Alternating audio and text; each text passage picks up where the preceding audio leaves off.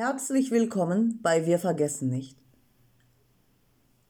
Nikolas verlor beide Eltern unmittelbar nach der Impfung. Auch seine Tante verstarb plötzlich und unerwartet. Der junge Mann berichtet über Schikanen im Krankenhaus und im Alltag. Selbst am Sterbebett sollte er Maske tragen. Nikolas 31 Förster ich habe mit dem Verfassen dieses Textes lange gehadert, weil durch das Niederschreiben und das darüber Nachdenken leicht alte Wunden wieder aufgerissen werden können.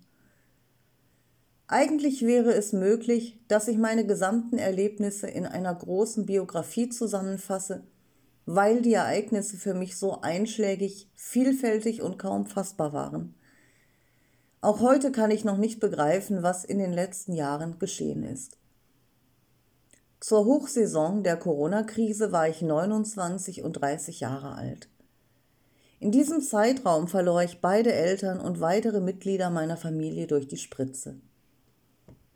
Mein Vater starb plötzlich und unerwartet im September 2021, zehn Tage nach der zweiten Astra-Injektion. Im selben Jahr verstarb im Dezember meine Patentante, eine bis dato quicklebendige Frau, ebenfalls plötzlich und unerwartet. Sie erhielt eine Mischung aus Moderna und Astra. Meine Mutter erhielt ihre erste Injektion im Mai 2021 und erhielt erstaunlicherweise erst danach eine Impfunfähigkeitsbescheinigung ihres Hausarztes, weil schwere Nebenwirkungen auftraten. Sie hätte in diesem Zeitraum vor jeglichen Impfungen gewarnt und abgehalten werden müssen, weil sie sich in einer laufenden Chemotherapie befand. Sie hatte Krebs. Nach der ersten Injektion traten zwei Wochen später Hirnnekrosen, Sprachstörungen und der sogenannte Turbokrebs auf. Der ursprüngliche Tumor war eigentlich bis zu diesem Zeitpunkt gut unter Kontrolle. Offenbar ahnte ihr Hausarzt schon, dass diese Behandlung ein Fehler gewesen war und stellte im Nachhinein die Impfunfähigkeitsbescheinigung aus. All diese Ereignisse habe ich sorgfältig in Ordnern dokumentiert.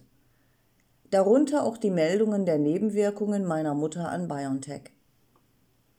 Ich hoffe, dass diese Dokumentation vielleicht irgendwann einmal von Relevanz sein wird. Meine Mutter erlag letztendlich im Mai 2022 den Folgen des gestreuten Krebses. Während der Tortur der Krebsbehandlungen in diesen Corona-Jahren musste ich leider schwerste Erniedrigungen und Respektlosigkeiten in den Kliniken durch Schwestern, Ärzte und den wichtigsten Diktatoren dieser Zeit, den Security-Angestellten, ertragen. Nur ein Beispiel. Selbst am Sterbebett zur Verabschiedung meiner Mutter hätte ich eine FFP2-Maske tragen müssen, was ich natürlich nicht tat, damit meine Mutter wenigstens noch mein Gesicht erkennen konnte. Von anderen Schikanen will ich gar nicht erst berichten. Des Weiteren möchte ich von einem relativ unscheinbaren, aber offensichtlich tiefsitzenden Trauma berichten, was mich bis heute immer wieder beim Betreten von Supermärkten aufs Neue begrüßt. Ich setzte beim Einkaufen in 90 Prozent der Fälle keine Maske auf und fühlte mich jederzeit beobachtet und wie ein Schwerstverbrecher wenn ich durch die Geschäfte ging. Genau dieses Gefühl überkommt mich immer noch manchmal beim Betreten der Gebäude. In meinem Kopf erscheint schlagartig der Gedanke, oh pass auf, du trägst ja keine Maske, hoffentlich sieht dich keiner. Erst einen Moment später, wenn ich mich erinnere, dass die Maskenpflicht aufgehoben wurde, kommt die Erleichterung. Das war nur ein kleiner Einblick in meine Erlebnisse der vergangenen Jahre. Ich möchte am Ende dennoch hinzufügen, dass ich, so dramatisch diese Zeit auch war, diese nicht missen will. Ich durchlief einen Leidensweg, der mich zu einem neuen Menschen transformierte. Nur dadurch konnte ich beginnen, die Welt mit anderen Augen zu sehen und öffnete meinen Geist auch für göttliche Erfahrungen, die ich sonst niemals erlebt hätte.